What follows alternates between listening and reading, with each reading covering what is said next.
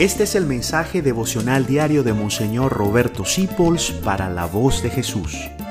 Queremos que la sangre de Cristo no se derrame en vano. Juan 23 dice una frase muy bella, que la podríamos también pintar en una tablita y tenerla en el cuarto. Yo lo voy a hacer, dice, solo por hoy haré una buena acción y no se la diré a nadie. Pues cuando uno cuenta lo bueno que hace, lo mete en las redes, lo exhibe, es como dejar el perfume abierto. Cuando vuelvas no va a haber perfume. Jesucristo decía, den limosna, recen en lo secreto, oren en lo secreto. Solo por hoy haré una cosa buena y la conservaré para Dios. No dejaré que nadie se entere que fui yo. Haré una cosa buena y no se la diré a nadie. Me recuerda a Santa Teresa de Jesús que decía, sufra un poquito por Dios y no se lo comente a nadie.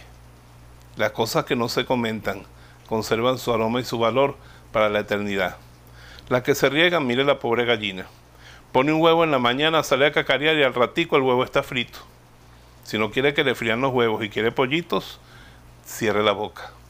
Y no le cuente a nadie lo que hizo. Disimúlelo.